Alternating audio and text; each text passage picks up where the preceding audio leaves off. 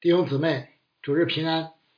在主耶稣一生不长的服侍期间内，曾遭遇了来自各方面的威胁、抵挡与逼迫。在加利利传道时，主就不仅要面对法利赛人的敌视，而且要面对来自当权者的威胁。今天要分享的《路加福音》第十三章最后几节经文，就记载了这样的事：法利赛人转述了来自希律王的死亡威胁。主耶稣则坦然作答。分享之前，我们先一同祷告。天父，感谢你启示了你的话语，叫我们可以查验何为你善良、纯全、可喜悦的旨意。以下的时间，恭敬的仰望，交托在主的手中。求主将那赐人智慧和启示的灵大大的赏给我们，开启我们，光照我们，好叫我们看出你话语当中的奇妙。主啊，求你借着今天的经文向我们说话，听我们的祷告，奉主耶稣基督的名，阿门。我们先说希律王的威胁。正当主耶稣警告法利赛人不要自以为是，反而有可能被弃绝在天国之外，要哀哭切齿的时候，法利赛人却反过来警告主耶稣：“离开这里去吧。”因为希律想要杀你。从这里的上下文来看，这几个法利赛人不大可能是出于善意的提醒，更可能是因恼羞成怒而企图借助希律的危险。当然，他们也可能就是受希律王指使而来的。法利赛人与主的冲突越来越严重，他们胜不过主，这是肯定的。有谁能胜过神的儿子以色列真正的王呢？却既不肯悔改，又不能眼看着主耶稣的影响不断扩大，于是借助政权的势力进行威胁，企图将主耶稣赶出加利利，也就不难理解了。不管他们主观上是怎么想的，客观上都是站在希律王一边，狼狈为奸，共同逼迫主耶稣。别看法利赛人与希律王素来水火不容，但在与神的儿子为敌这件事上，罪人本就是天然的盟友。这里放狠话的希律王，就是杀害先知施洗约翰的那一位，当时正统治加利利地。后来主耶稣被钉十字架前，在耶路撒冷的也是他。比拉多曾将其。送到他那里，又被他送回来。主耶稣即称他为狐狸，可见他的为人狡诈、虚伪、外强中干。就在不久之前，他一方面知道约翰是异人，是圣人，所以敬畏他、保护他，听他讲论就犹疑不定。呃，这是其他古卷的一个译法哈，并且乐意听他。但另一方面，却又因轻率起事、死要面子，为讨一个女子的欢心而杀害了先知。他既想看主耶稣行一件神迹，以便满足自己的好奇心，但却又怕主耶稣给自己及其统治带来麻烦。因为世袭约翰是主耶稣的开路先锋，所以他们两人的服饰有前后的连贯性。所传的道也相同，这使得希律王非常惧怕，因为在他看来，主耶稣是施洗的约翰从死里复活了，所以这些异能由他里面发出来。施洗约翰公义的责备已经使他非常难受了，主耶稣所讲的道岂不更使他恐慌吗？做了那么多亏心事，内心能平安才怪。于是他放出威胁的话来，企图以恐吓吓走主耶稣。他的如意示范盘不过是一方面可以掩耳盗铃，使自己过得舒服些；另一方面也不需要像杀害世袭约翰那样再次行恶，罪上加罪。主耶稣一眼就看透了他，又怎么会惧怕他的威胁呢？类似的情形我们一点都不陌生。这些年还真经历了不少。派出所、街道等掌握权力的有关部门常常威胁教会和弟兄姊妹，目的就是把要把我们赶出辖区，这样就可以减少他们自己的麻烦。于是，约谈、搬家、被威胁，就成为守望教会弟兄姊妹生活中的一道无奈的风景，贯穿过去的十几年。也有一些敌对教会的人，就如一些盲目的所谓。爱国人士、自以为是的人或别有用心的人，也因此狐假虎威，趁机攻击教会和弟兄姊妹。主耶稣曾预先告诉门徒：学生不能高过先生，仆人不能高过主人。我们的主即使这样被威胁，我们能有类似的经历，岂不是一件很荣耀的事吗？亲爱的弟兄啊！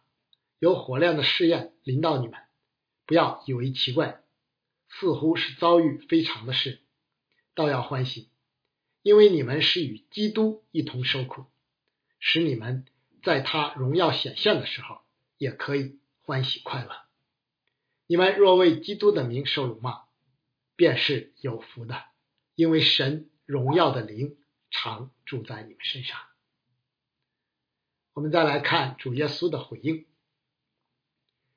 当年以利亚在加密山大大得胜以后，王后耶喜别也使用了差不多的招数，放出威胁的话，扬言必不容先知的人头存留到第二天晚上。以利亚瞬间从巅峰跌落谷底，竟一路狂奔到西奈山才安定下来。现在面对来自政府与民间的双重威胁。主耶稣不但坦然自若，毫不为所动，而且坚定的表示：今天、明天我赶鬼治病，第三天我的事就成全了。虽然这样，今天、明天、后天我必须前行。这即是对背后那位发出威胁的掌权者的回答，也是对眼前不怀好意的法利赛人的回答。主耶稣一生只遵行神的旨意，一心奔走神所预定的路，连十字架的苦难都能得胜有余。眼前这点危险又算得了什么呢？再来的先知以利亚尚且能站立得稳，他所预言后面更大的那一位就更不会失败了。主耶稣不会因为外在的威胁或环境的艰难而放。而改变或放弃，他要一路前行，直走到格格他的十字架。面对威胁，我们都难免害怕和恐慌，导致方寸大乱。其实这正是威胁者所期待的——不战而屈人之兵。生活中常有这样的经历：事情发生前的威胁很要命。令人思前想后，越想越怕，到最后自己把自己吓着了，于是就丧胆了，放弃了或逃跑了。其实，若真的去面对，反而不一定有那么难。主早已经历过这一切，他应许我们必不会被试探所胜，必要给我们开出路。你们所遇见的试探，无非是人所能受的。神是信实的，必不叫你们受试探过于所能受的。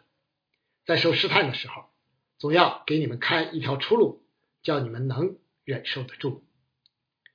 胜过惧怕的是爱，因为爱里没有惧怕，爱既完全，就把惧怕除去。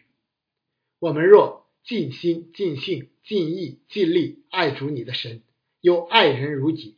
就一定能胜过任何的威胁，坦然无惧。神自有他的时间，是任何人都无法阻止与改变的。正如传道书所说：“凡事都有定期，天下万物都有定时。生有时，死有时，栽种有时，拔除所栽种的也有时。”主耶稣对此非常有把握。曾对母亲和弟兄说：“我的时候还没有到，因为他知道自己的时候完全掌握在父神的手里，只有到了那时候，该发生的才会发生。尽管十字架越来越近了，但现在依旧还是应该在加利利传道、一并赶鬼的时候。尽管受难的地点是在耶路撒冷，但如今尚未到离开加利利的时候。既然如此，希利的威胁就只能是威胁，不可能变成真的。法利赛人的期望同样必定落空，因为不过是人的妄想而已。这也提醒我们：一日当做好一日之功，既不为明天忧虑，也不为威胁与环境所干扰。即便明天就要建筑。难道今天我们就不好好做工、好好生活了吗？即便危险看起来近在咫尺，难道我们就不该持守所领受的意向了吗？既然万物有定时，只要当下还是神为我们预备做工的时候，基督徒就当竭力尽好本分。唯愿我们都有传道者那样的智慧，凡你手所当做的事，要尽力去做。不过，主耶稣停留在加利利的日子确实不多了。他宣告自己即将前往耶路撒冷，在那里完成救恩最后的工作，即受难与复活。那么，为什么先知在耶路撒冷之外丧命是不能的呢？原因主要有三点：一是因为耶路撒冷是圣殿的所在地，也就是神家的所在。是以色列人敬拜的中心，还是整个世界的宗教中心？因此，神的儿子理当在此成就神的永恒计划，即关乎全人类的救恩。除此以外，世上还有哪个地方堪当此任呢？还有，救恩成就的过程，也是与撒旦的一场属灵征战。神的儿子不当在此地得胜吗？不仅如此，将来福音也要从这里起手传扬到地极。到了世界的末了，新天新地依旧要以新耶路撒冷为圣城与中心。尽管主耶稣有不少时间是在加利利传道，但最后的中心必定是耶路撒冷。二是耶路撒冷是大卫王设立宝座之地。是以色列人心中永远的王城。主耶稣正是众先知预言的那位大卫的子孙，是以色列所盼望的真正的永远的王。主耶稣骑驴进入耶路撒冷，就是为应验新任之撒加利亚的预言，宣告自己是已经降临的和平君王。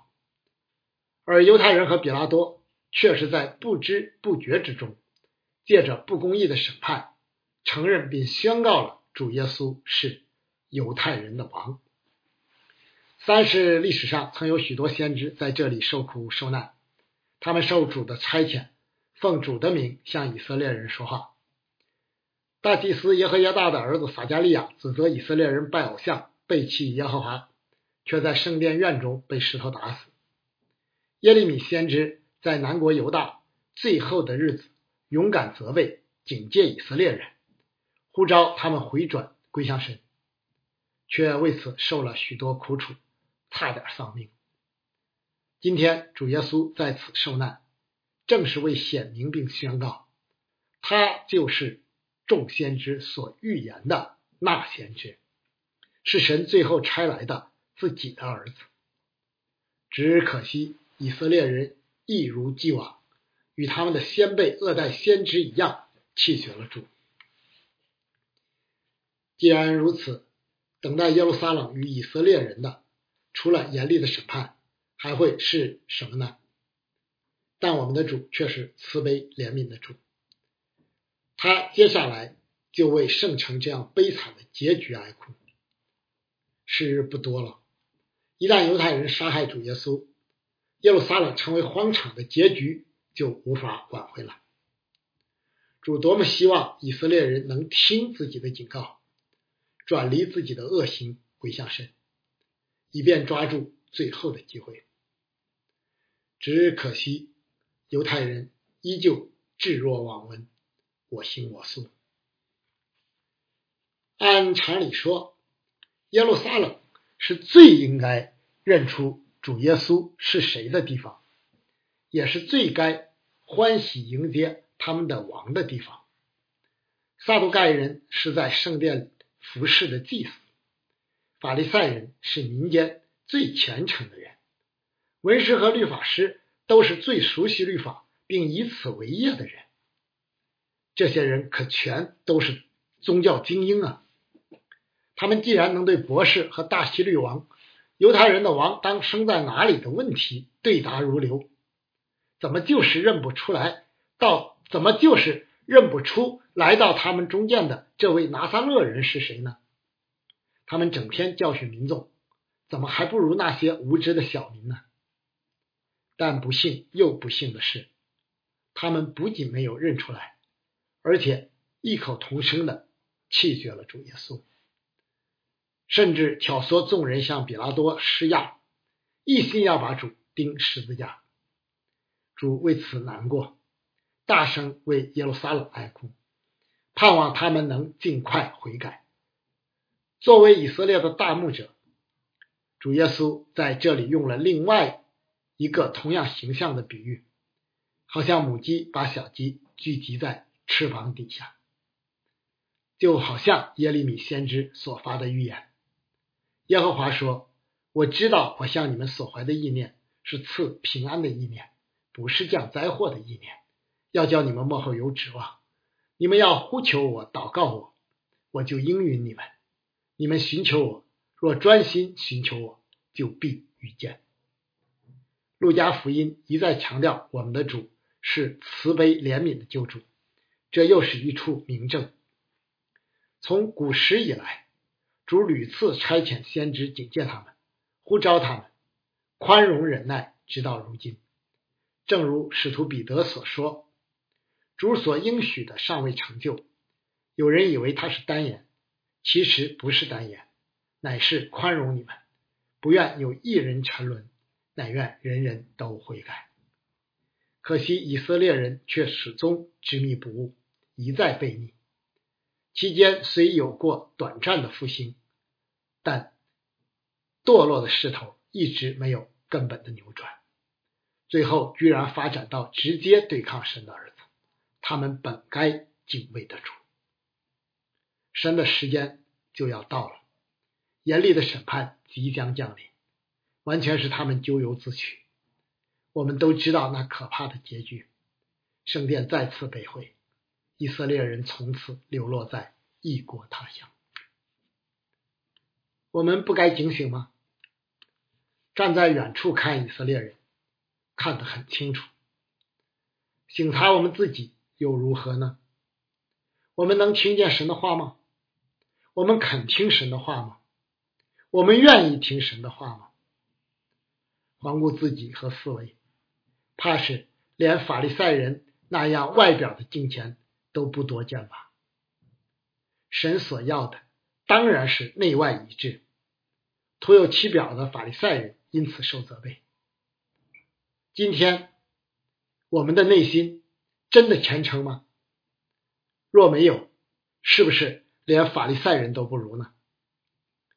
使徒保罗早就为此警戒过我们：若有几根枝子被折下来，你这野橄榄得结在其中，一同得着橄榄根的肥枝，你就不可向旧枝子夸口。若是夸口，当知道不是你拖着根，乃是根拖着你。你若说那枝子被折下来，是特为叫我接上，不错。他们因为不信，所以被折下来；你因为信，所以立得住。你不可自高，反要惧怕。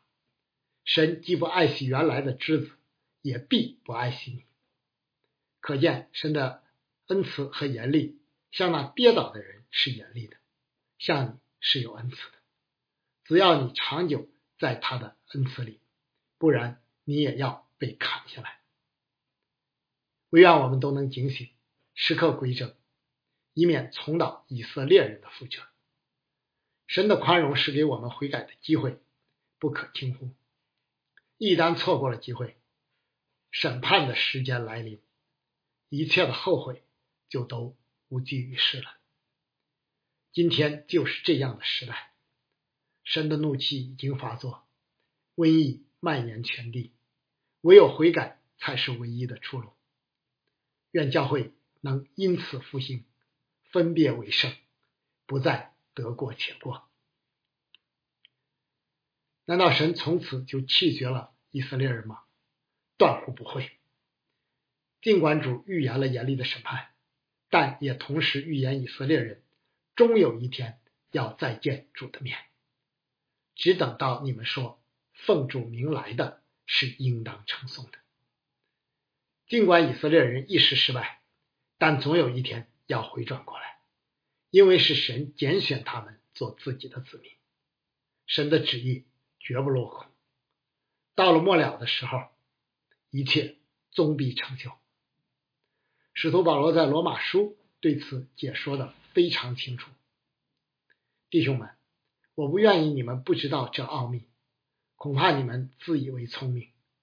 就是以色列人有几分是硬心的，等到外邦人的数目填满了，于是以色列全家都要得救。如经上所记，必有一位救主从西安出来，要消除雅各家的一切罪恶。又说：“我除去他们罪的时候，这就是我与他们所立的约。”就着福音说，他们为你们的缘故是仇敌；就着拣选说。他们为列祖的缘故是蒙爱的，因为神的恩赐和选召是没有后悔的。感谢主，他的智慧无法测度，他的恩典诉说不尽。愿荣耀归给他，直到永远。阿门。在结束今天的分享之前，我们回顾一下那位常以基督耶稣的心为心的使徒保罗。是怎样一生效法他的主，一往无前的，从而激励我们忘记背后，努力面前的，向着标杆直跑。当主的旨意是要他留在世上继续为主做工的时候，他的回应是：照着我所切慕、所盼望的，没有一事叫我羞愧。只要凡事犯难，无论是生是死。总叫基督在我身上照常显大，因我活着就是基督，我死了就有益处。但我在肉身活着，若要成就我功夫的果子，我就不知道该挑选什么。我正在两难之间，情愿离世与基督同在，因为这是好的无比的。然而我在肉身活着，为你们更是要紧。当主的旨意是要他歇了世上的功，返回天家的时候，他的回应是：“我现在被交电，我离世的时候到了。那美好的仗我已经打过了，当跑的路我已经跑尽了，所信的道我已经守住了。从此以后，有公义的冠冕为我存留，就是按照公义审判的主，到了那日要赐给我的。不但赐给我，也赐给凡爱慕他显现的人。”这位宗仆的一生，恰如他的主，是一路前行的一生。正如他自己在另外一处所宣告的：“我们没有一个人为自己活，也没有一个人为自己死。我们若活着，是为主而活；若死了，是为主而死。所以，我们或活或死，总是主的人。”阿门。在主里纪念所有为主的名征战的教会牧者和弟兄姊妹们，求主保守祝福他自己的守望教会，阿门。